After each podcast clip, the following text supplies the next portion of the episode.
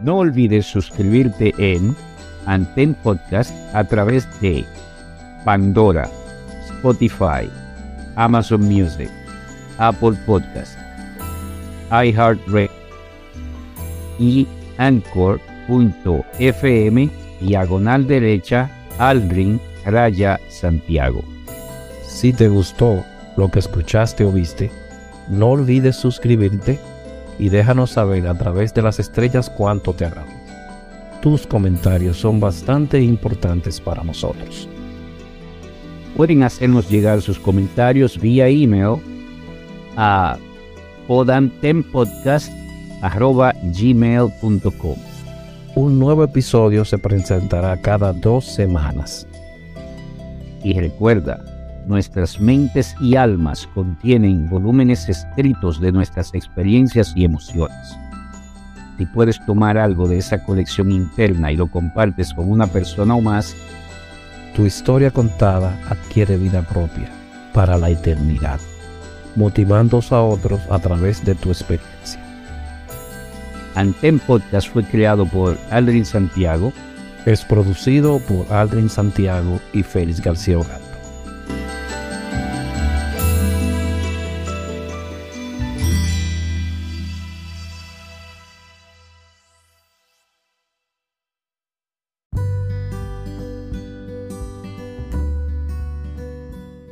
Bienvenidos nuevamente al espacio de Anten Podcast. Como cada semana, sus corresponsales, Aldrin Santiago y Félix García, les traen un invitado especial, un trovador del tiempo. Él nos contará su peculiar visión de su pasado entorno y cómo esto impactó su vida para siempre. Hoy un nuevo trovador está en cabina para recorrer junto a él su maravillosa vida, hazañas, proezas que él en toda su existencia ha logrado. Gracias por estar en este nuevo episodio. Bienvenidos.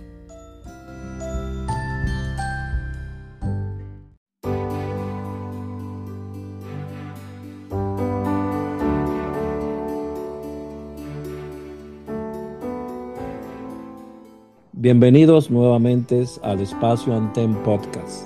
Como cada semana, yo, Aldrin Santiago, le traigo un invitado especial, un trovador del tiempo que nos muestra su peculiar y única visión de su pasado entorno, cómo esto lo impactó para siempre. Aquellos que han logrado esa epopeya tan fantástica de cruzar la bahía de Samaná y ellos nos hablen de su historia y de su experiencia en el momento. Para el día de hoy comenzamos con este trovador, Luis Alberto Ayala Jiménez.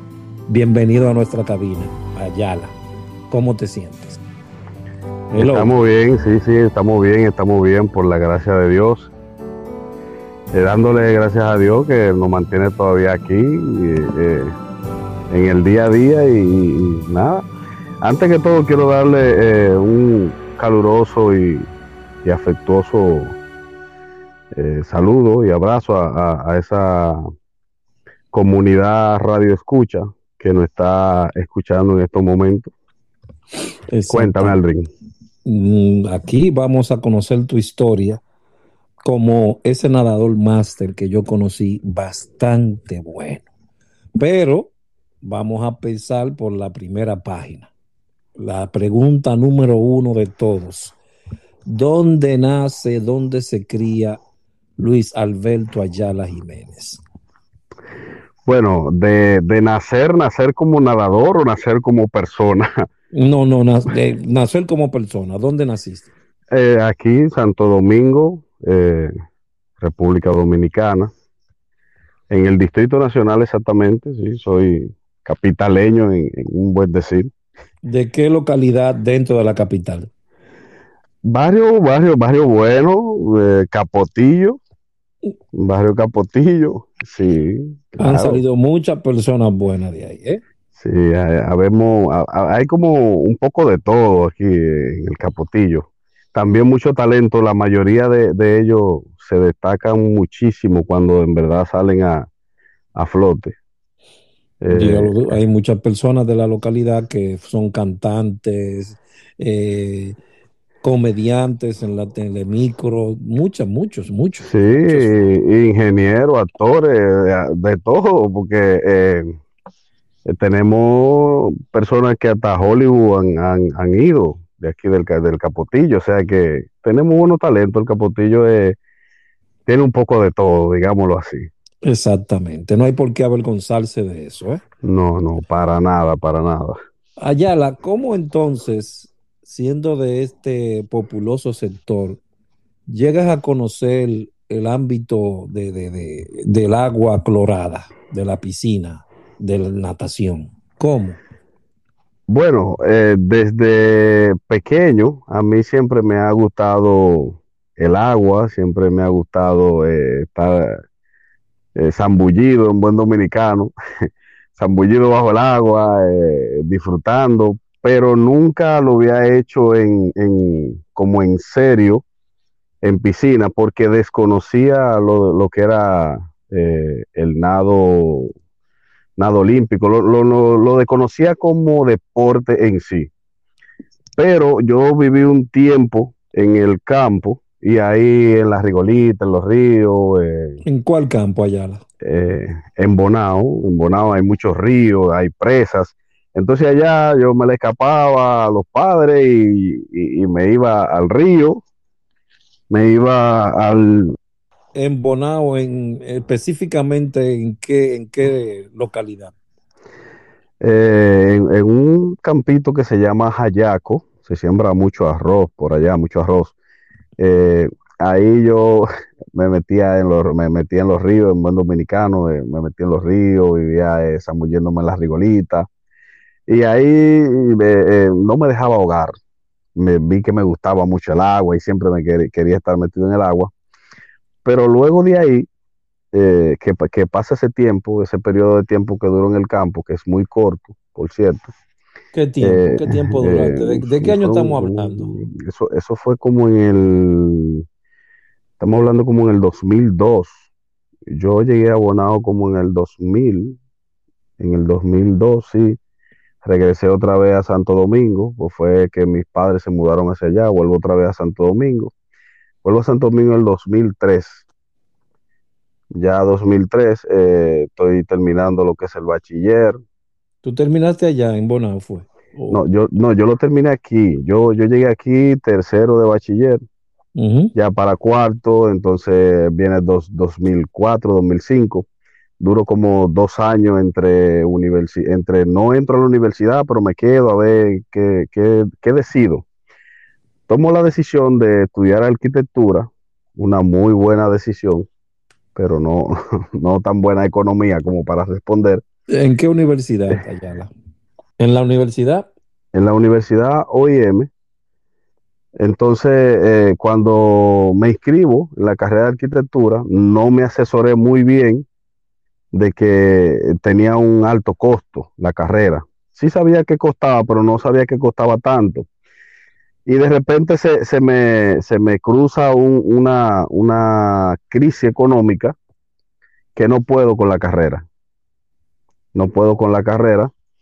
Y, y, estoy buscando ahí, sí, ahí sí estoy buscando asesoría para ver cómo saco de abajo porque no quiero dejar la universidad y es la carrera que me gusta. Arquitectura es la carrera que, me gustaba mucho en ese momento. Todavía me gusta. ¿Qué, tiempo, qué tiempo tomaste ahí? ¿Par, par de semestres, dos semestres, tres? Al tercer semestre, cuatrimestre, eran cuatro meses, cuatrimestre, da la, la OIM. Eh, no, no, ya, ya no aguanto más, porque entre ya los dibujos y el gasto y el, el costo de la universidad, ya me estaba arropando y no me estaba yendo muy bien económicamente. Buscando la manera de cómo sacar de abajo, no dejar la universidad y, tratar de ver cómo, cómo abarataba costo o, hice muchos intentos, hice muchos intentos y hubieron también muchos fracasos, Uno de ellos fue entrar a la guardia, entré a la guardia, a la Fuerza Aérea, buscando. Eh, no, no pude dar con la guardia porque no, no conectaba la guardia con, la persona que soy. Como que no, no conectaba eso. La universidad, la universidad es muy importante, tengo, tengo eh, eh, deseo de superarme, tengo deseo de echar para adelante, tengo, pero como que la guardia no era lo mío porque no iba con mi personalidad. Se hacía cosas que, se hacía cosas entraste al, al, al, centro. Entré, entré a la academia de la Fuerza Aérea, pero cuando ya tengo un tiempo, duré un año, duré. Cuando tengo un tiempo que ya, ya me empapé bien y vi exactamente cómo era todo, qué era, cómo era, para dónde era, para poder superarte la guardia, eh, vi qué cosa había que hacer y cómo había que comportarse y dije, no, esto no es lo mío, de verdad que no. O sea, esto no va con mi personalidad, esto no, esto, esto irrumpe todo lo que yo soy y, tomo la decisión de salir de ahí. ¿En ¿De qué año estamos hablando, Ayala? Estamos hablando del 2007. 2007. Ya 2007 fue que yo tomé la decisión de entrar a la universidad. 2006, perdón, tomé la decisión. 2007 fue que pasa este, esta eventualidad.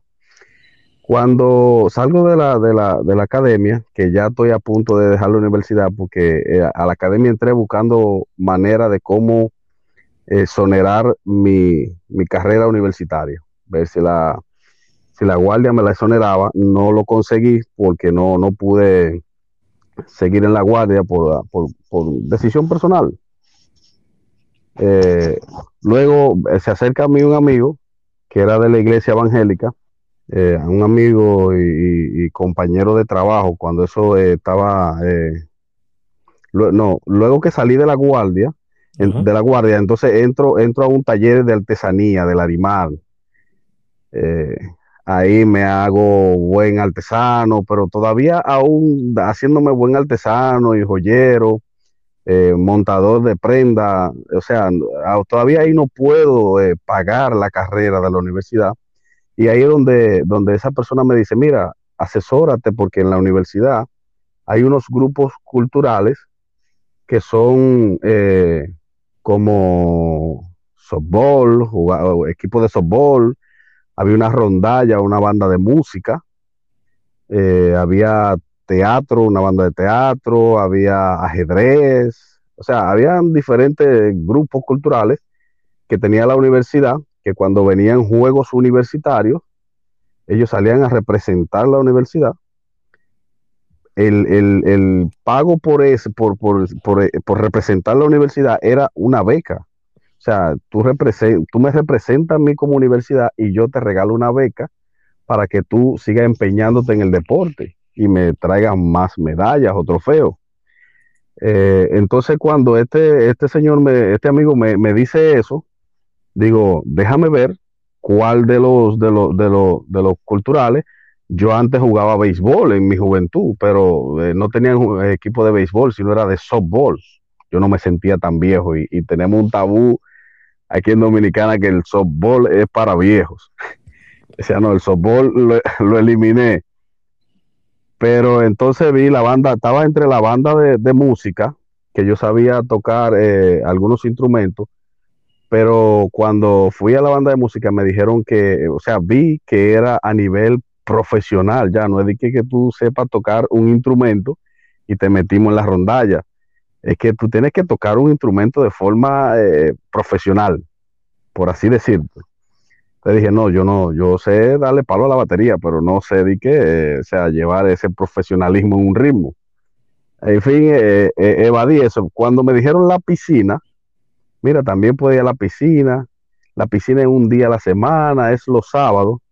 Yo dije, wow, a mí me gusta mucho el agua, pero eh, sábado era donde me tocaba dibujo técnico de 9 de la mañana a 1 de la tarde. Entonces, el, el horario de la piscina, que entrenaban que era solamente ese solo día, la oye, me entraba a la 1 y salía a las 3 de la tarde.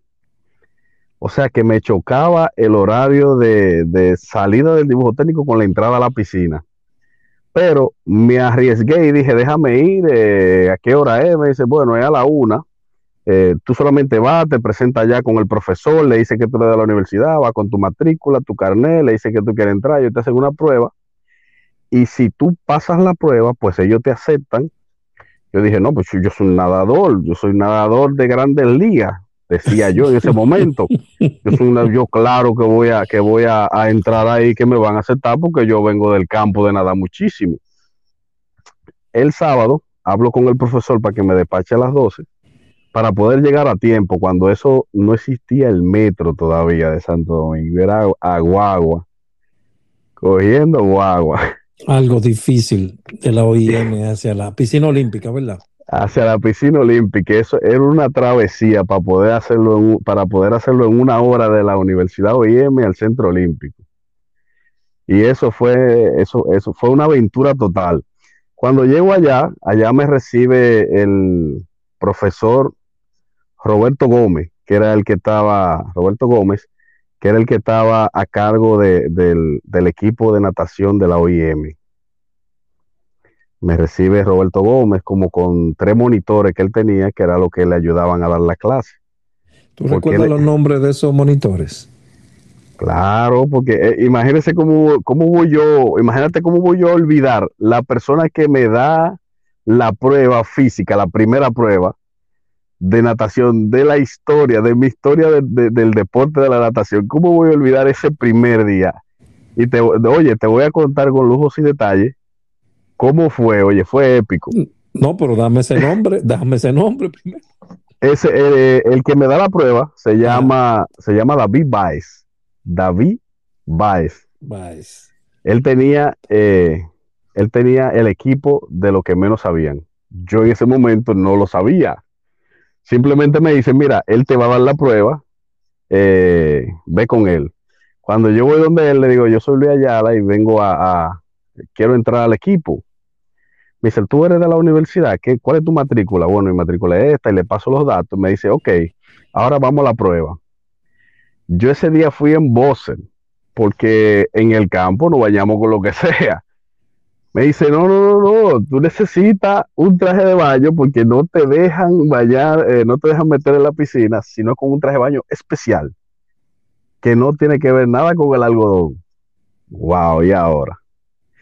Pues el deseo, eh, me embalo y voy a, a, la tienda que está ahí en el Centro Olímpico, compro un traje de baño carísimo, óyeme, sin poder, y voy a coger mi prueba cuando él ve este deseo que yo tengo de que quiero entrar, me dice, oh, bueno, ok, está bien. Me dice, súbete ahí, súbete en la plataforma para... para, ¿Ya estaba en la piscina? Sí, yo creo que ya estaba en la tres piscinas, ¿verdad, Yala?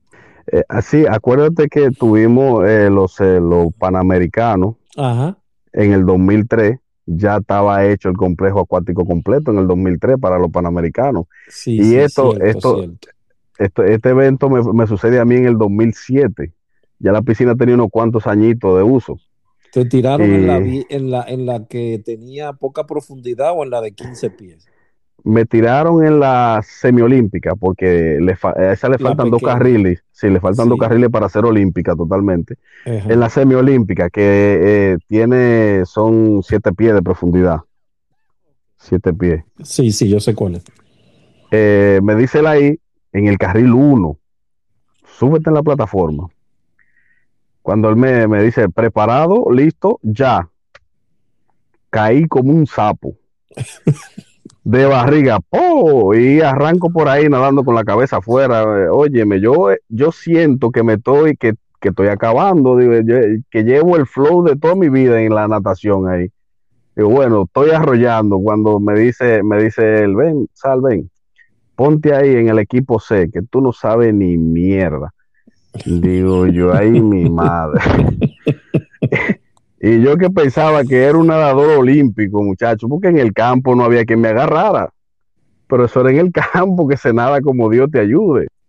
Imagínate tú, existe el equipo A, B, y yo estaba en el C. Si hubiese visto otro, te ponen también en el D, E, F, E. y por ahí, me ponen en la Z. Ya tú sabes, ¿qué pasa? Cuando yo veo que me ponen en ese equipo, yo sintiendo la pasión que siento por el agua, digo, o sea, me, siento un poco como humillado, siento la moral en el suelo, porque yo, yo quiero estar en el equipo A donde están los duros, pero en verdad no sé nadar. O, eh, eh, el deporte de natación en sí, yo no lo sabía, no sabía que había que nadar con la cabeza metida en el agua. Cuando me dicen el procedimiento que la cabeza en el agua, digo, pero, pero ¿cómo, cómo puedo yo, cómo voy a combinar, sacar la cabeza? Pues, ok, está bien. Entré al equipo, ya, ya estoy confirmado, ya estoy dentro del equipo. Ya voy los sábados de 1 a 3 de la tarde. Pero yo entendí, yo entendí que esa era mi pasión, que encontré lo mío. Porque de verdad, cuando yo entraba al agua, yo me desconectaba, sentía que, que entraba a otra dimensión. Pero también entendí que un día a la semana no iba a aprender absolutamente nada Ahí es donde conozco Aquatic Master. Ahí es donde yo conozco. Master, ¿qué es Master? Puedes explicarlo a los que no escuchan porque todavía hay algunos que no sepan. Aquí es donde yo conozco el equipo de Master. Un equipo de. E, es un equipo de, master, de, personas mayores, exacto. Sí, que el, el, dueño en ese tiempo era Henry Reyes. Y ahí conozco a Aquatic Master que nada de lunes a viernes, de 6 de la tarde nadaba en ese tiempo, de 6 a 8, dos horas nadábamos en ese tiempo, nadaba el equipo, y decido entrar al equipo. Ahí es donde, ahí es donde conozco, ahí es donde conozco a, los máster, ahí es donde conozco la comunidad máster, conozco a, Máximo, conozco a, a Neper, conozco a, la mayoría de los máster. Máximo eh, Abreu, que es el Máximo Abreu, eh, eh, el presidente actualmente ahora, que Henry le pasó el equipo, a Belardo, a, Franklin Galán, conozco una, comunidad de, de, de, máster grandísima. me gustó, me, gustó la, armonía, me gustó la, la, dinámica, me gustó todo lo que se usaba en ese momento para, para entrenar dije, no, no, aquí me quedo, aquí entro, aquí me quedo. Comencé prácticamente desde cero. Quien me comenzó a dar clase después de la OIM fue eh, Henry Reyes. Henry Reyes fue el que me, enseñó las técnicas de nado, me enseñó desde los, cuatro estilos, hasta hacer bomba, bombita, eh, de saltar de la orilla con las rodillas agarradas, bomba, hasta eso me enseñó Henry Reyes. ¿Qué pasa?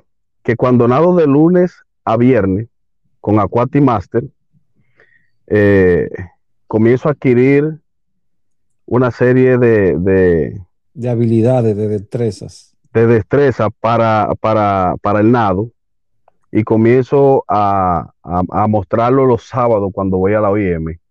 Que tú no te imaginabas que tenías esas habilidades a igualdad. Mm, Fue como fueron despertando.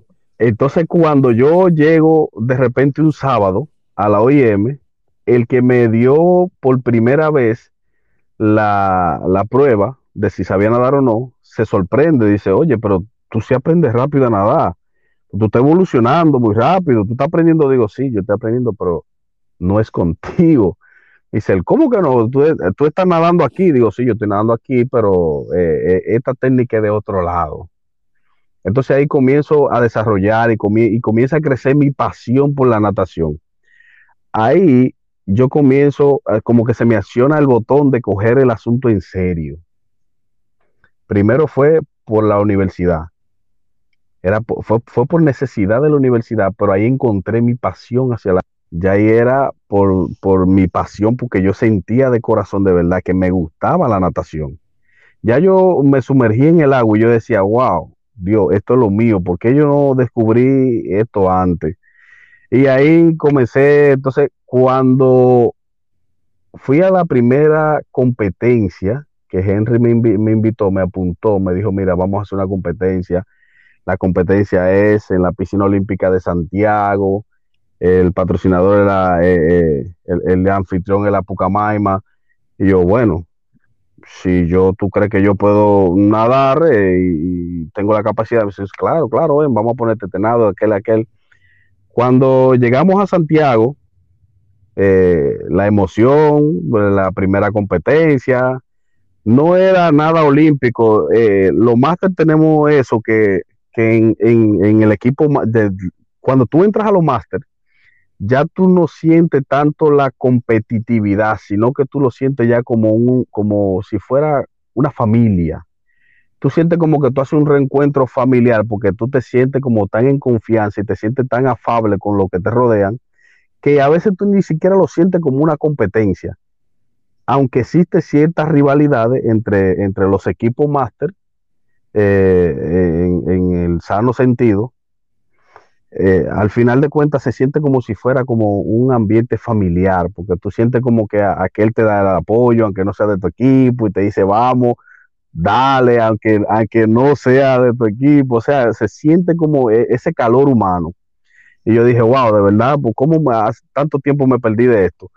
Cuando me tocó la oportunidad de subir a esa plataforma que yo eh, dijeron mi nombre, Sí, cuando dijeron mi nombre, que yo subo a la plataforma, eh, óyeme, las piernas me temblaban. Oye, increíble. O sea, como la, emoción y, el, eh, la, presión que yo sentía en ese momento, yo sentía que, que todo el que estaba presente ahí me estaba observando y las piernas me temblaban. Óyeme, increíble. ¿Cómo olvidar esa sensación de ese día? Cuando sonó el pito, cuando sonó el pito de salida, que yo, que yo entré al agua, sentí que ya todo el miedo se fue.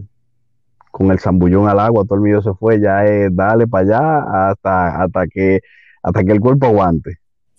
Y nada, ese, ese, primer día no fue un, un, tiempo, no fue de que hice un tiempazo, no fue que hice un récord, pero para mí fue un día inolvidable, la primera competencia de mi vida en, en, en el, deporte de la natación. Increíble. ¿De qué año estamos hablando, Ayala? ¿De qué fecha? Eso, Mes y año, si recuerdas. no, eh, eh, la fecha exacta no la recuerdo, pero eso pasó como al año de yo entrar a la natación. Eso pasó como al año. 2008, una cosa así. Algo así. ¿Qué sucede? De ahí para allá fueron muchas las competencias. No hubo una competencia que yo me perdiera porque de verdad, eh, de ahí para allá, yo dije, esto es lo mío, esta es mi pasión, esto lo, voy a hacer mío. Fue tan así que la universidad, al, fin, al fin de cuentas, yo tuve que pararla por muchísimos motivos y la natación yo seguí con ella, pero seguí con ella como un, un compromiso personal con la natación como tú no te puedes imaginar, Alden. Pero, ¿qué, te llena la natación a ti? ¿En qué sentido tú dices que esto es y me quiero conservar con esto? Para que algunos amigos entiendan que tal vez no practiquen la natación, porque yo te entiendo totalmente. Hasta el día de hoy sigo nadando.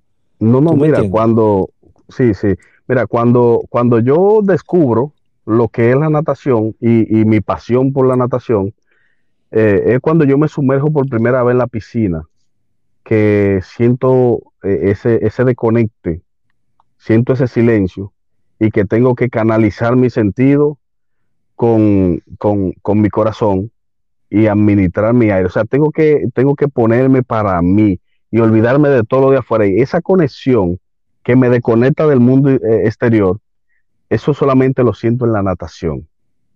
O sea, no hay, no hay otro, otro momento que yo haya tenido en mi vida que haya sentido una desconexión como esa. Incluso sin entrar a la piscina, cuando yo llego a la comunidad de nadadores, mi, cerebro se desconecta de todo, de todo lo demás y se conecta con la natación y los, y, los amigos de la natación. No hay problemas. Ah, no, no, Puedes llegar allá con la cabeza totalmente mm, mm. llena, inmediatamente te insertas ahí en ese medio, ya. Eh, la natación es, la natación para mí, bueno, no sé si en otra persona eso hará la misma reacción, pero e, en mi vida la natación es como una, una burbuja en la cual estoy yo con la natación, con todo lo que tiene que ver con la natación, con mi equipo de natación, equipo de, pool, paddle, eh, gogle, traje de baño, toalla y la comunidad de nadadores ¿Qué significa allá la Aquatis para ti? No, Aquatis, para mí. Master Team. Mira, hace un tiempecito, hace poquito, hace poquito, yo tuve que, emigrar hacia otro equipo por la situación que se estaba dando del de el tiempo que no tengo para nadar, muy complicado. Y la persona que me consiguió el espacio para nadar en la, en la piscina eh, es en un horario muy incómodo, pero fue la única persona que me pudo conseguir el horario y de agradecimiento, yo sentí que me veía un poco comprometido con irme a su equipo porque fue la única persona que pudo eh, lograr ese horario para mí. Y eh, me siento especial porque en verdad, sí, al yo, a, esa persona conseguirme el, espacio en una hora tan delicada y complicada, porque para nadar solo es un poco un poco eh, riesgoso, me sentí comprometido con esa persona y decidí, bueno, si sigo compitiendo, voy a competir por su equipo porque de verdad la persona se comprometió conmigo y me dio, me, consiguió ese espacio en el complejo, el complejo acuático. Y tuve que emigrar hacia su equipo. Con dolor de mi alma lo hice porque de verdad yo siento una conexión con Acuati más allá de la competitividad. O sea, cuando digo más allá de la competitividad, no es darle un punto a Cuati, no, no, yo siento un agradecimiento hacia Cuati porque a través de Acuati fue que yo conocí la natación de verdad, o sea, a través de, Henry Reyes fue que yo conocí de verdad lo que era la natación y los beneficios de la natación. Y los primeros pasos de la natación en realidad a nivel ya de nado profesional fue con Henry que yo lo di. Henry fue que me enseñó a mí a nadar eh, todos los estilos que yo sé. Yo lo afiné luego que me, luego que cogí la natación en lleno totalmente, lo afiné con, otros entrenamientos y otros fines, otros fines personales, nada que ver con, con, algún eh, algún interés monetario o algo así, sino eh, metas personales que he tenido que, tienen que ver con, situaciones extremas. Por ejemplo, lo de agua abierta, que eso es muy extremo. Eh, fueron, fueron metas personales que yo me, puse, no fue con, ningún fin económico. O sea que eh, luego, luego de, eso cambié hacia, hacia ese, ese método de, de nado ya de más, más profundo. Pero el agradecimiento que yo siento hacia Cuati no, no tiene nombre. De verdad que no tiene nombre. Y, fíjate que nunca se lo he hecho saber a, Henry porque no se ha dado la situación. Pero hoy se dio. Pero, pero sí, pero sí, sí siento ese gran agradecimiento hacia, hacia Henry y, el equipo de Aquati Master porque Henry no es, eh, él es, el fundador del equipo, pero él no es el equipo.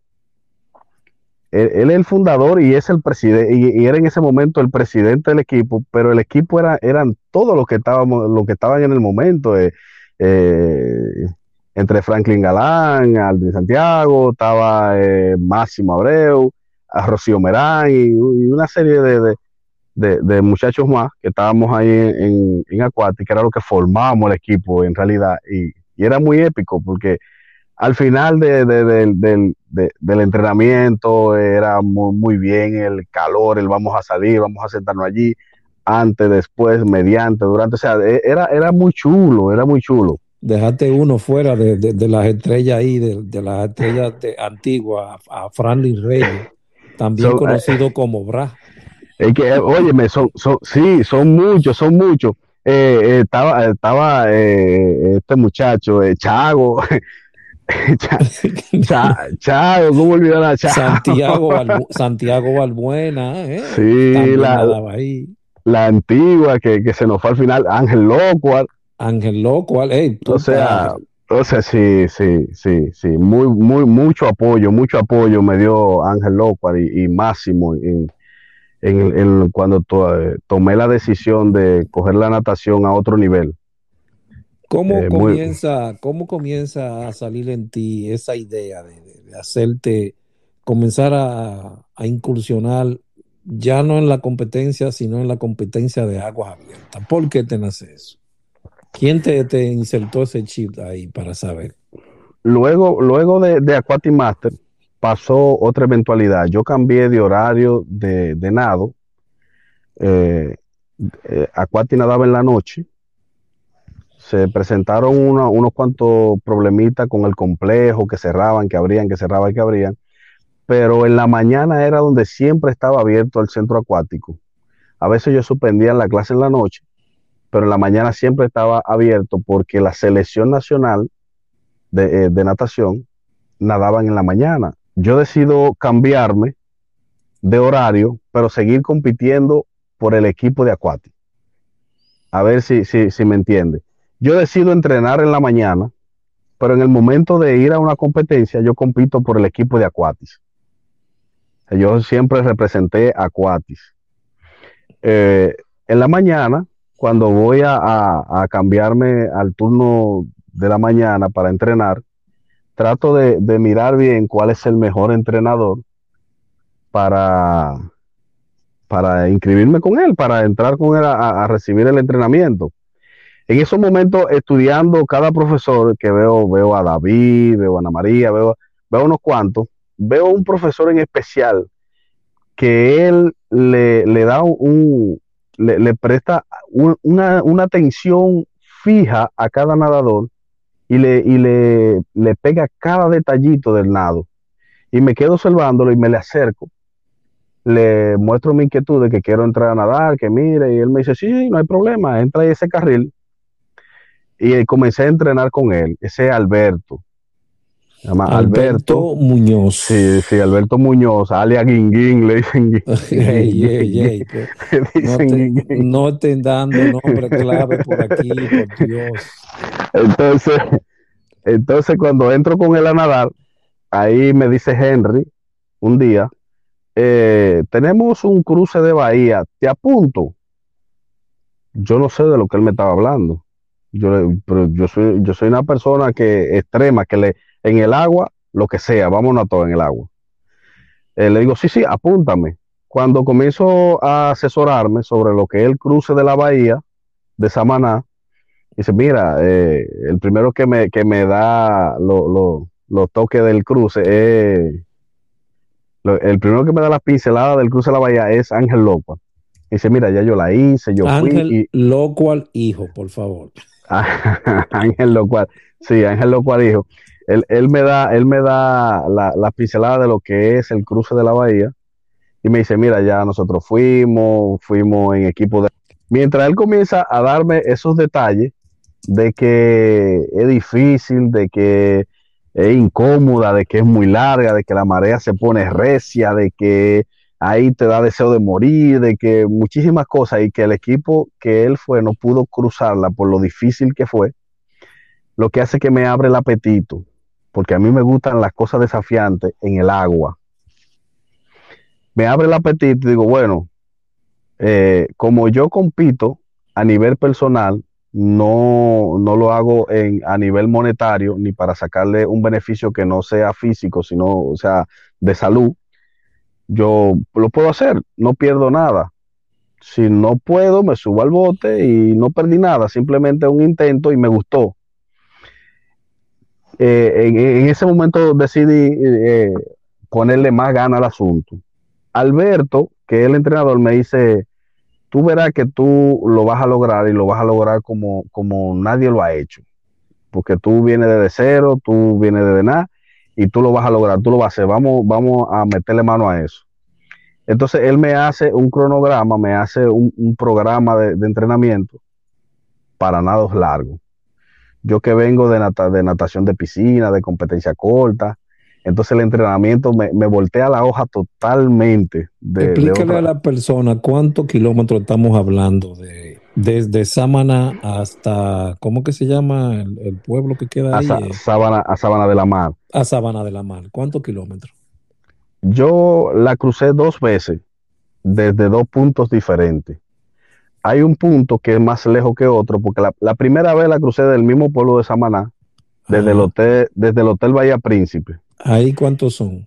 Desde ahí hay 18 kilómetros hasta aquel lado, en línea recta. Eh, si tú en algún momento tuviste experiencia de, natación en agua abierta, tú sabes que es difícil, para no decirte imposible, es difícil nadar en línea recta porque mayormente tú casi ni sabes para dónde vas, casi ni ves el otro extremo de, de, hacia dónde vas.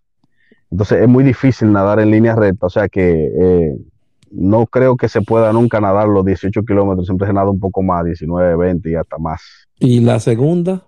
La segunda vez fue de, desde el Hotel Puerto Bahía, que está mucho antes de llegar a Samaná, que es como un complejo habitacional cerrado donde hay un, puerto de un puerto de muchos yates y cosas.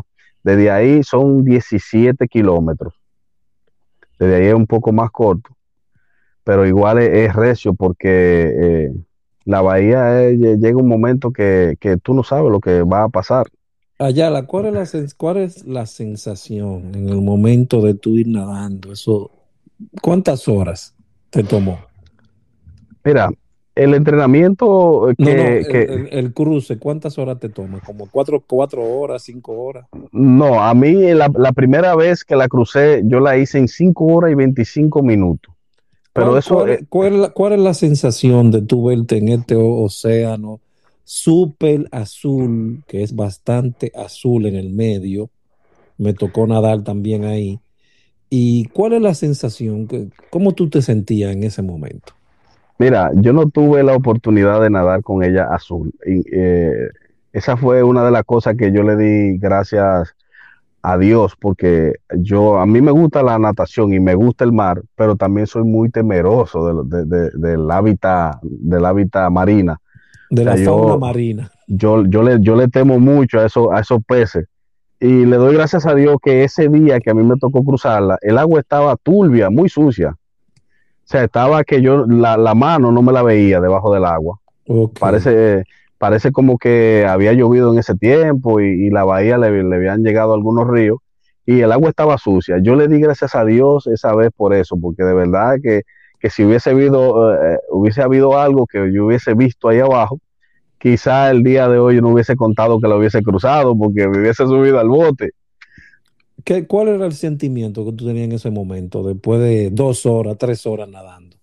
al principio tú sabes que la adrenalina de vamos a darle, el sí, el yo le voy a dar y, con todo y mucha fuerza y, mucha, mucha energía. Y tú comienzas con eh, todo ese entrenamiento que tú vienes encima, con todo, todos esos kilómetros que, ya tú has recorrido y toda esa técnica que tú has agarrado en el entrenamiento, tú vienes a aplicarla. Es, en ese eh, primer intento, Alberto Muñoz estuvo contigo en, la, en el bote. No, Alberto Muñoz no, pudo, no pudo ir y, yo me lamenté porque yo quería, me, hubiese gustado. Él, él, él, le dio el encargo a Neppel, que en ese tiempo Neppel era como monitor de Henry en Aquati. Ajá. Él, era, él, era el que le daba el soporte a Henry en, en, los entrenamientos de, de Aquatis. Entonces Neppel fue conmigo Lepper fue mi hidratador, él era, el que iba encima del bote, pasándome la hidratación, mezclándome, llevando los tiempos entre uno y otro y guiando el bote hacia el otro lado, porque el que va encima del bote es que lleva la ruta del Entonces tú inicias con mucha energía, ya después que iba pasando. Eh, eh, luego de, creo que fueron como 30 minutos, que llega la primera parada, que me, me, me dice Nepper, mira, tienes que pararte para, para hidratarte, para tomar esto y tomar esto, gel de chocolate, el chocolate para la sal, porque la sal ya hay un momento que ya te anestesia y no sientes nada. Y, el gel de chocolate te hace como que tú vuelvas a sentir otra vez eh, el, sabor del agua, del Gatorade. Entonces me dice, mira, a la media hora me dice, mira, tienes que, tienes que parar. Pero como yo vengo, vengo con un entrenamiento encima, de 7 kilómetros diarios, para mí 30 minutos de nado era como, como, como tomarse un vaso de agua. Era tan fácil nadar 30 minutos corrido que yo sentía que no, no quería, no tenía necesidad de parar, ni a hidratarme, ni a beber, ni a nada. Él me decía, no, no, no, espérate, es que tenemos que llevar esto como va. Si, si son dos minutos para hidratarte, son dos minutos, cada 30 minutos, son cada 30 minutos, no puedes seguir, no puedes romper el, cronograma que hemos hecho para cruzar la bahía. Bueno, hay que llevarse de, los entrenadores, del que va. Pero dice, yo, yo me siento entero, yo necesito darle para allá porque necesito llegar de aquel lado en el mínimo tiempo posible. Dice, mira, tú viniste a cruzarla, tú no sabes lo que tú vas, vamos a hacer la cosa como van. Comenzó una pequeña discusión entre, entre el hidratador Nepel y yo, entre que yo quiero y él que no, entre él quiere hacer la cosa bien, pero yo con la adrenalina que tengo encima le quiero dar para allá, porque yo no sé a lo que iba. Luego que, llevamos ya eh, casi la mitad del camino recorrido, entonces ahí yo comienzo a sentir el cansancio de la natación. Ahí yo comienzo a sentir lo que en verdad es, es la bahía. Esto sucede eh, nueve y media, diez de la mañana. Entonces ahí comienza, comienza la bahía a, cambiar eh, el oleaje y a cambiar la corriente. Y ahí, ahí fue que comenzó lo trágico, porque ahí comienza la mente a jugar conmigo. Ayala, ¿qué por ciento para esa travesía, para esa epopeya, tú le das? 90% mental, 10% corpóreo, es decir, la, la, fuerza física, ¿cuál por ciento tú das? Ahí tú tienes que ejercitar todo. Pero tú sabes que sin lo físico, eh, en la natación tú no, no, vas a lograr nada. Eh, lo, lo, mental es para, para tú concentrarte, para no dejarte vencer por lo que, por lo, por lo, por la sorpresa, porque es algo eventual, eso pasa, o sea, la, la bahía te dice, hoy me levanté serenita, pero dentro de 20 minutos voy a tener ola que te voy a revoltear. O sea, es, como para eh, tú tener la fuerza mental para tú poder eh, enfrentar la, eventualidad que se dé atmosférica en ese momento. Podríamos decir que tú le pones un 70% a lo mental o un 30% y un 70% a lo físico. Yo, yo diría que 50-50, porque hay un momento en el que yo tenía la fuerza. Te digo, yo tenía la fuerza porque la, la, crucé hasta allá. Si la crucé porque tenía la fuerza. Pero hubo un momento que la mente se me debilitó. Yo dije, no, no la voy a poder cruzar, ya no, no, no voy más. Yo voy para el bote, me voy a subir y no la voy a cruzar. Cuando yo tomo la acción que voy decidido para el bote, que digo, no, no, no, yo no, no voy, no voy a cruzar, es que no voy a, no, ya no aguanto más. Yo siento que estoy dando eh, dos brazadas para adelante y diez para atrás, porque es que la, marea dio un cambio, óyeme, increíble. Eh, ahí se habían olas que yo, el, bote a 5 a 7 metros yo no lo veía Y desde que salimos, yo veía, yo veía en el horizonte, yo veía las rayitas de, la, de las lomas del otro lado la tierra. Pero ya a, las 10 de la mañana yo no veía más que nubes por allá, olas y, y, el bote, subiendo y bajando el bote de las olas. Y ahí comenzó la mente a jugar. Me dije, no, ya yo no puedo, no puedo más. Y Neper, que me ve me dice, eh, nosotros vinimos a cruzar la bahía, nosotros no vinimos a llegar en bote ni nada. Yo, yo, vine, yo vine con un nadador que va a llegar nadando de aquel lado. Neper, es que ya no, no, no voy más, no puedo más. Pero tú sí puedes. Tú sí puedes. Yo, yo, me voy a subir al bote. No, no, no, tú para acá no vienes, tú vas a llegar nadando. Wow, qué cosa. Dije, está bien, agarré y le di, le metí duro. Le, eh, yo en el entrenamiento, Alberto me enseñó que el entrenamiento para natación de, de ultradistancia no se patea constante, sino suspendido. Un pateo, luego el otro. Uno, luego el otro, para no gastar tanta energía y usar más el desplazamiento. Cuando yo llego a ese punto, que ya la mente me comienza a traicionar, entonces dije, eh, la marea está muy alta, entonces ahí dije, déjame accionar el pateo que tanto he guardado para ver si con ese empuje llego. Y le metí brazada fuerte y pateo constante y no paré hasta llegar porque eso me atacó faltando, fueron como dos kilómetros y yo esos dos kilómetros le di un solo envión y llegamos. Si no es porque Nepe me, me, me incentiva, a darle para allá, a que vamos a cruzar, yo no la hubiese cruzado porque la mente me traicionó totalmente. a pesar de que yo había entrenado para eso y hubiese hecho un entrenamiento físico para eso, o sea, mi preparación estaba nítida para eso, pero la mente me, traicionó en medio del mar. Pero gracias a que, a que de verdad eh, conmigo fue la persona ideal para cruzarla, por así decir, lo logré lo logré y llegué de aquel lado, no me lo creí, me abracé con Nepe, le, di muchísimas gracias, un momento de, sentimiento, un momento de, de, mucha nostalgia, porque yo no, yo pensé que iba a subir al bote y, ese no fue mi objetivo, mi objetivo era llegar y lo logré. De aquel lado eh, me, me esperaron los lo que eran élite, lo que de verdad pusieron, pusieron los numeritos, eh, Portes, Pedro, y, unos cuantos muchachos. Al final de cuentas fue un reto personal para mí y me sentí muy bien porque de verdad lo logré. En la segunda etapa, en la segunda, en el segundo cruce, ¿cómo te fue allá? El segundo cruce, cuando eh, ahí yo me enfrío un poco con lo que es el entrenamiento. Ahí yo iba intermitente a la piscina. Ya yo no estaba entrenando como antes, que era con mucho fervor. Ya la, la responsabilidad de familia que eh, ahí me nació una beba, eh, tuve que, eh, dedicarle más tiempo al trabajo, tuve que enfriarme un poco en la natación y comencé a adquirir unas cuantas libritas, pero un día me dice Henry, vuelve a la bahía, te inscribe. Y yo ah, miro para abajo y me veo la, la, pancita, digo, wow, siento que me falta entrenamiento. Me dicen, es para tal día. O sea, él me había dicho con tres meses de anticipación. Tres meses no dan.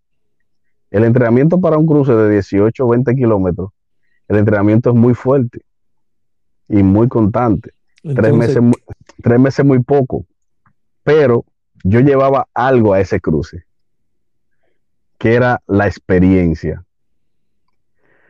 A ese cruce, al, al segundo cruce, ahí yo llevaba la experiencia de lo que me había pasado en el primero y ya yo iba más tranquilo y más calmado, porque yo esperaba cualquier eventualidad de la naturaleza. Y en ese, en ese sí me fue bien, incluso bajé el tiempo. Yo lo hice, ese yo lo hice en 18, lo hice en 6 minutos menos. 7, 6, y algo menos. Minutos menos. Y, no me no le di, no le di con la constancia, no le di con la dureza, no, no entrené tanto pero sí, sí llevaba la preparación mental para cruzarlo. Esa vez fue, fue Franly Reyes conmigo, ¿verdad? Ese fue el que te, el aguatero, como le decimos. Él fue el, hidratador. Él fue el hidratador y el guía del bote, que, que, por cierto también me fue muy bien con él, porque él, él al igual que Nepe, él, él le prestó mucha atención y mucha dedicación a la ruta y a la hidratación. O sea, él, ni siquiera para él mismo no se atendió él ese día, como él atendió este nadador. Ese otro agradecimiento que se le hace a Frank sí, sí, que pronto estará aquí en cabina también con otra entrevista también. Bra, bra, bra de verdad se, dedicó eh, completo ese día y, y, puso su máximo empeño. Se lo, se lo noté y se lo reconocí ese, esa, esa vez, ese cruce, me fue, me fue mucho mejor, porque la experiencia mental, eh, la, experiencia del, pasado cruce, llevaba una mejor preparación mental para, ese cruce. Pues y la crucé. Yo creo que entonces tú deberías de ponerle un poquito más a la parte mental. Eh, Digo, eh, yo no sé. El, el, problema, el problema es que si no te prepara también en lo físico, lo mental no te, no te sirve para nada. Tú tienes que tener eh, las dos cosas a la vez, tanto una como la otra. Tú tienes la, tranquilidad mental y, la, y la paz mental, pero también necesitas la fuerza física para poder, porque cuando tú entras a la abrazada, que tú vas a jalar el agua, tú necesitas que el músculo esté fuerte para jalarle el agua. Exacto. O sea, con, el, con el poder de la mente tú no lo puedes hacer. No, no, porque no somos Calimán. entonces, entonces necesita, yo, yo, le, yo, le pongo, yo le pongo un 50-50. En verdad necesita mitad y mitad. La, la, la mitad de, de la, mental, de, de la, fuerza mental y, y, la, la, preparación física. Y esa, esa dos combinación juntas eh, antes de hacer ese cruce de la bahía, debo resaltar, eh, Aldrin, que yo hice un, un nado especial con, con, la antigua, un entrenamiento. Fue como un, vamos a ver cómo nos va a ir allá, dependiendo de cómo nos vaya en este tramo que vamos a hacer. Fue desde el punto de, del, del, del, Parque Submarino La Caleta hasta la carretera del hipódromo, por ahí toda la orilla de, las Américas. De, Ese al frente, llegamos esa vez hasta el frente de... que llegamos frente a la zona franca. No, esa, esa vez yo me fui, nos fuimos a la antigua y yo. La antigua, esa, esa fue la segunda vez, la antigua fue a cruzarla junto con nosotros, la bahía. Hicimos ese envión, hicimos ese, ese nado para probar a ver cómo, este, cómo estábamos. Y, lo hicimos en, dos horas, lo hicimos, dos horas y algo. Desde la caleta hasta el hipódromo y el reloj marcó 10, 10 kilómetros. Ok. Eh, Nepe su nombre real, Máximo de los Santos. Esperamos, tenerte, esperamos tenerte por aquí, por esta cabina también, porque tiene mucho que contar. Yo soy uno de los agradecidos también de tus entrenamientos. Eso hay que decir. Mm, una, eminencia del entrenamiento. Eh, sí, señor, sí, señor. Eh, Ayala, hubo un tiempo, no un tiempo, se pasó, pasamos muchos años eh, en aquel patio de prácticas y lo disfrutamos bastante. ¿Qué fue la caleta para ti? Mira, la caleta era, era como el afloje de la semana. Ahí era donde. Se suponía ya, la, por algunas veces no pasábamos. no, porque, porque eh, es lo que te digo, al, final el espíritu que teníamos, yo, el espíritu que, tenía en ese momento de, de atleta, el, eh, eh, de extremo, porque es lo que te digo, la caleta tú, tú, tú lo ves bonito y, se le ve el fondo y todo, pero tú entras y, te sumerges y tú ves que no le puede llegar, pues se ve ahí mismo, pero o sea, es, algo extremo.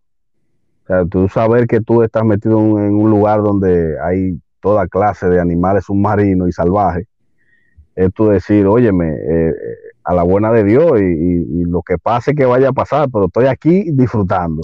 Pero ¿qué era nadar con ese grupo? ¿Te sentías familiarizado? ¿Te sentías en confianza? Tal vez por eso era que nadaba más confiado, digo yo, no sé. Al, eh, principio eh, éramos, éramos como una, una, especie de, de, cómplice en, en la piscina. Cuando, cuando nos mudamos de ahí a la caleta, los fines de semana, que era donde hacíamos el afloje del entrenamiento de la semana entera.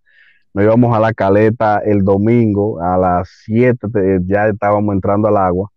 Ahí como que soltábamos todo, pero también nos llevábamos el espíritu competitivo con nosotros. Y ese grupito que era muy pequeño, que era muy selectivo de, de Aquatis. ¿Cuál es tu recuerda? ¿Cuál es tu recuerda de ese equipo que iba allá a la caleta? dame nombre, dame nombre. Cuando, cuando comenzamos, que fue, cuando comenzaron yo no estaba, porque lo que fueron fueron, eh, fueron, fueron como cuatro, que fue Fraser, La Antigua, Loco, Aldrin Santiago uh, eh, y Chago. Pero eh, ellos iban eventual así. Pero hubo un momento cuando yo entré, que yo entré muy poco tiempo después, que se volvió una religión, ¿eh? Que se, se, volvió, se volvió, ¿qué te digo? Se volvió como una, una familia, se volvió ya como, tú ves como cuando tú eh, al final del día de la jornada de trabajo te juntas con los amigos en el bar, se, se, convirtió como en eso, como, eh, se, se, convirtió como, como en, en un junte familiar, pero a la vez extremo, porque la natación a ese nivel es extrema, o sea, eso es, eso es algo increíble. Y, había una química entre nosotros como compañeros. Cada uno se identificaba con, algo. Uno era paramédico, el otro, el otro era el, teórico, el que más sabía, el otro era el, más extremo. Yo, yo en este caso era el cobarde, el que le tenía miedo a, todos los animales, pero, pero estaba ahí, estaba ahí y, me sentía raro el fin de semana que no, que no asistía por algún X compromiso y me hacía falta. Esa semana cuando yo no podía ir sentía como que algo me faltaba. Y de verdad que eso, esos momentos, esos momentos no, no, no, no tenían precio, de verdad que no. Eso, eso, eso marcó mi vida y, su, su, inasistencia, o sea, el, dejar de existir, me, dolió mucho. ¿Ya no estás, ya no estás yendo? No, porque como así mismo como, como fuimos creciendo en, en compromiso, así mismo fuimos menguando en la asistencia a la caleta y cada quien comenzó a tomar su, compromiso de familia, comenzaron a llegar hijos y, universidades, cambio de trabajo y la vida no, no, ella misma nos fue cambiando el rumbo de, de nuestra vida en cuanto al ámbito deportivo se refiere. Todavía, todavía nosotros sentimos el deseo de, yo me junto con Locuar y sentimos ese deseo de ir a la caleta, eh, pero ya, ya, ya no es lo mismo, ya no es lo mismo porque eh, el grupo se, desunió por, asuntos personales, por eh, cambio de economía, algunos emigraron fuera del país, y etcétera, etcétera. Pero de verdad me, gustaría poder, me gustaría en algún momento volver a, juntarme con, con, el mismo grupo, que al final de cuentas quedamos como cinco, loco, la antigua, Aldrin Santiago, Luis Ayala, al final quedamos poco, porque en verdad era, era, era algo loco. E-, ese lado de la caleta era algo loco, solamente nosotros lo, soportábamos. Al final de cuentas, eh, tú, te, tú te pones a, revisar y, tú dices que es un afloje, pero un afloje en el mar de 5 o 6 kilómetros, 7, no es un afloje, es un entrenamiento cualquiera. es un entrenamiento cualquiera. Y salíamos, salíamos de ahí a, almorzar, a desayunar y después luego a jugar el Nintendo Tekken donde, donde Ángel Loco al hijo. Y en, verdad, en verdad era algo inolvidable. O sea, la natación, la natación me, marcó la vida para siempre. Y hasta el día de hasta el día de hoy, actualmente, actualmente estoy nadando en el horario especial que te comenté al principio. ¿Cuál es el horario, Ayala? Estoy justamente a la misma 12 del mediodía en el centro acuático. En el centro acuático, sí, yo me doy un baño de protector solar y, me... Eh, es, lo que te estaba diciendo, Aldri, mira, es, es un sentir que yo siento, una atracción tan grande a la natación, para que tú veas, una atracción tan grande hacia el deporte, hacia, hacia la natación, que para mí entrar a las 12 del mediodía a nadar es, es nada. Porque cuando yo entro al agua, para mí el sol no existe. O sea, lo, lo, lo contratiempo, el sol, eh, el, clima, eso para mí no existe cuando yo entro al agua, totalmente me transformo. O sea, eh, y me siento bien, el centro acuático está totalmente vacío esa hora.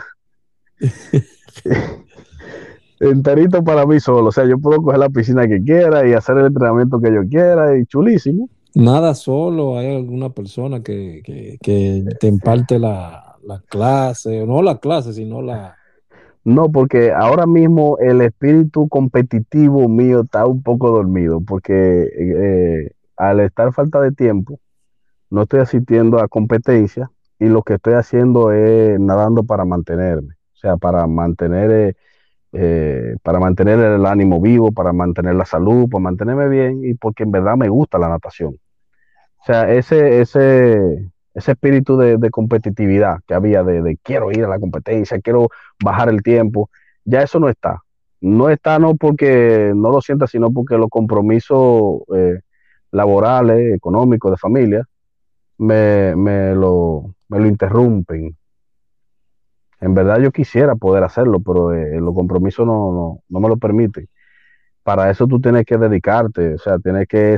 Ayala, ¿qué tú tendrías que decirle a las personas que nos están escuchando ahora, que no conocen de la natación, para que se incentiven a tomarla. ¿Por qué y qué tanto va a provocar cambios en ello? Y qué tanto, porque provocó muchos cambios en ti, aparentemente. Mira, yo entiendo que, no, no todos tienen la, misma atracción hacia, hacia un deporte X. Los beneficios de la natación son claros, ellos mismos te lo dicen, o sea, es el deporte más completo. Hay personas que le tienen fobia a la, al agua de una manera increíble y que aunque le hayan puesto el máximo empeño, no logran dar con, con la natación. Pero sí, sí le puedo aconsejar que la natación es un estilo de vida. La natación te cambia absolutamente todo, hasta la forma de pensar. Hasta la forma de pensar te cambia la natación.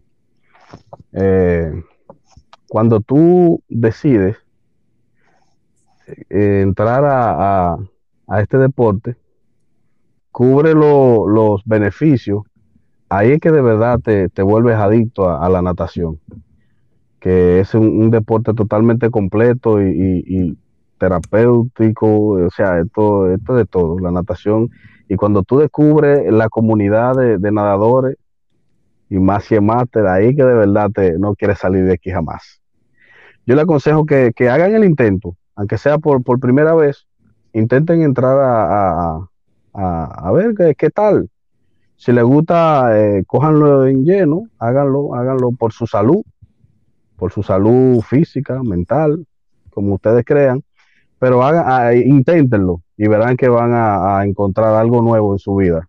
en, en el área de la natación. Y ahora que viene diciembre, haríamos la pregunta que siempre haríamos casi el 31 de diciembre. ¿Te atreves a hacer el 1-1-1? Algunas personas entenderán, otros no, pero así le decíamos al primer nado del año, que era todo lo primero de enero. ¿Te recuerdas? Mira, iba, ahora que tú mencionas eso, la semana pasada yo estaba pensando en eso y estaba pensando que, que del el equipo que nosotros formamos en la caleta, solamente me queda a mí aquí en el país para convencerlo y ir a Ángel Locuan. ¿Y, ah, ¿Y dónde tú dejas la antigua? Acuérdate que la antigua eh, cambió su hobby, de, cambió del deporte acuático hacia otro hobby. Y, por más que yo sé que él quiera ir a, hacer ese nado, recuérdate que aunque tengamos la preparación mental, si no la tenemos física, no, no nos podemos eh, arriesgar a un, a un deporte extremo como el que nosotros hacemos en la caleta. Eh, no creo que él, si no está nadando, si no está entrenando, si no está haciendo nada, no creo que él se atreva a, hacer el nado que nosotros hacemos. Eh, y más que, conocemos los riesgos. Pero Lockward se ha mantenido un poco sí, un poco no en el body de vez en cuando, eh, haciendo algo. Y, y, sí, él una vez yo me lo, me lo, me lo topé en el banco de reserva y él me dijo que sí, que él se atreve. Y la semana pasada está, estuve hablando con, estuve hablando con mi subconsciente. Y wow, pero el día primero de enero viene ahí, del año 2023. Creo que yo me merezco hacer el primer nado del año. Y, pensé en ese momento en llamar a, a, a No lo hice, pienso hacerlo para ver si, si lo podemos hacer. Tú deberías, tú deberías también de, unirte a esto y, ir a acompañarnos. Pues, tal vez a eh. través de este podcast, cuando se ha escuchado ahora en el mes de diciembre, las personas se unan, aunque, aunque dejamos establecido como esa cultura ahí, ¿eh? porque lo hicimos por muchos años, eh, allá. Sí, claro. Lo hicimos por muchos años. Fueron muchos los años que temprano en la madrugada, levantarse y me recuerdo como ahora.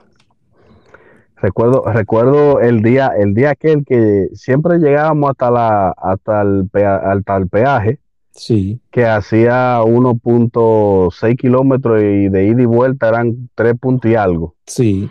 Y, y, recuerdo como ahora, el día que llegamos al peaje y miramos hacia el peatonal y y dice la antigua, le damos. Y, y, todos dijimos, eh, vamos a darle. Y, le dimos para allá y al final de allá para acá veníamos casi muriendo, ¿no? porque no, no sabíamos que era tan lejos, siete kilómetros de distancia. Y lo, hicimos, lo hicimos sin ninguna, sin ninguna prevención, no buscamos bote, no buscamos hidratación. Después, después con el tiempo y claro, la cordura, llegamos al acuerdo de tener los capitanes. Capitán, llevábamos el bote. Sí, porque al final, al final hicimos conciencia de que no, no, no, era un riesgo demasiado grande nadar sin, sin cierta precaución y medida de seguridad. Pero, pero, óyeme, ¿cómo olvidar tanta, tanta travesía, tanta, tantas decisiones extremas que tomábamos en X momento en el agua? Increíble, increíble. De verdad que eso. ¿Te atreverías a cambiar algo de, de eso, de todo eso? te atrevería a cambiar, no, no tomar ese, ese, ese camino. Me atrevería a agregarle algo más.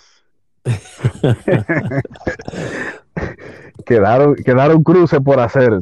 Quedamos de, cruzar a la isla Saona. Sí, y, hacer algunos cruces. Quedaron, quedamos de, agregarle, no de, no de cambiar, sino de agregarle. Eh, Agregarles otros más. Sí. Allá, la quiero darte las gracias por haber haberse hecho, hecho eco de esta invitación para que nos contaras tus historias y experiencias y que esto contribuya con la nueva camada que está subiendo ahora en natación y puedan escuchar tus experiencias y que otras personas de lo que participaban con nosotros escuchen, te escuchen a ti, me escuchen a mí y sepan que sí, que todavía estamos vivos y que seguimos acá y que seguimos en la misma temática, nadar. Gracias a, a los que nos escucharon. ¿Tienes alguna palabra que decir al final, Ayala? ¿Tienes alguna, palabra, ¿Tienes alguna palabra que decir al final, Ayala? El placer, el placer es mío y, gracias por, invitarme a, tu, a tu podcast. Eh, eh, nada, yo en verdad, si, si, se, si se arma de nuevo el equipo, yo sería, eh, quiero que el primer lugar sea mío, porque de verdad mi pasión por la natación está más viva que nunca. No tengo el tiempo tan disponible, pero sí lo tengo y lo puedo sacar. Nada, todo aquel que, que pueda ir a nadar, que lo haga, yo se lo recomiendo al 100%, no se va a arrepentir y Santiago, estamos aquí. Cualquier cosa solamente tiene que decirme. Estamos para servir. Gracias Ayala, gracias a los que nos escuchan. Estuvo con nosotros Luis Alberto Ayala Jiménez. Gracias por sintonizarnos. Si quieres escuchar más de nuestro contenido, nos puedes encontrar en el app de tu preferencia. Spotify, Amazon Music o Pandora. Si disfrutas la mejor manera de ayudarnos es otorgándonos una buena calificación en cada una de ellas. Sintonízanos cada semana para más historias y cápsulas del presente. Hasta entonces, recuerda, en tres tiempos se divide la vida, en presente, pasado y futuro. De estos el presente es brevísimo, el futuro dudoso el pasado cierto. Seneca. Podcast Anten fue creado por Aldrin Santiago, coro productor Félix Ogando. Gracias totales.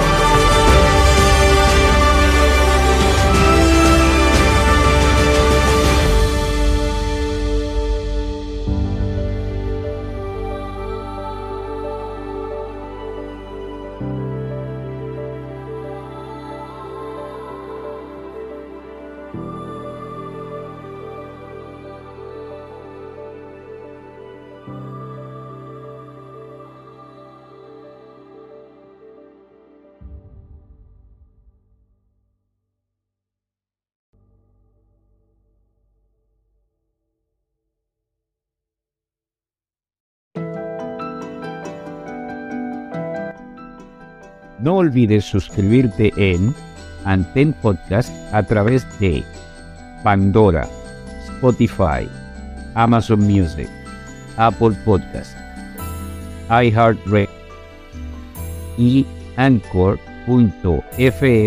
diagonal derecha Aldrin Raya Santiago.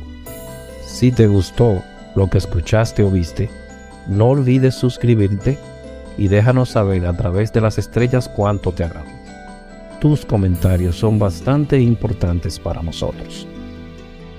Pueden hacernos llegar sus comentarios vía email a podantempodcast.gmail.com Un nuevo episodio se presentará cada dos semanas.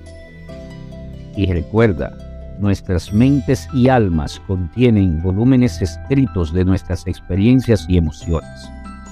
Si puedes tomar algo de esa colección interna y lo compartes con una persona o más, tu historia contada adquiere vida propia para la eternidad, motivando a otros a través de tu experiencia.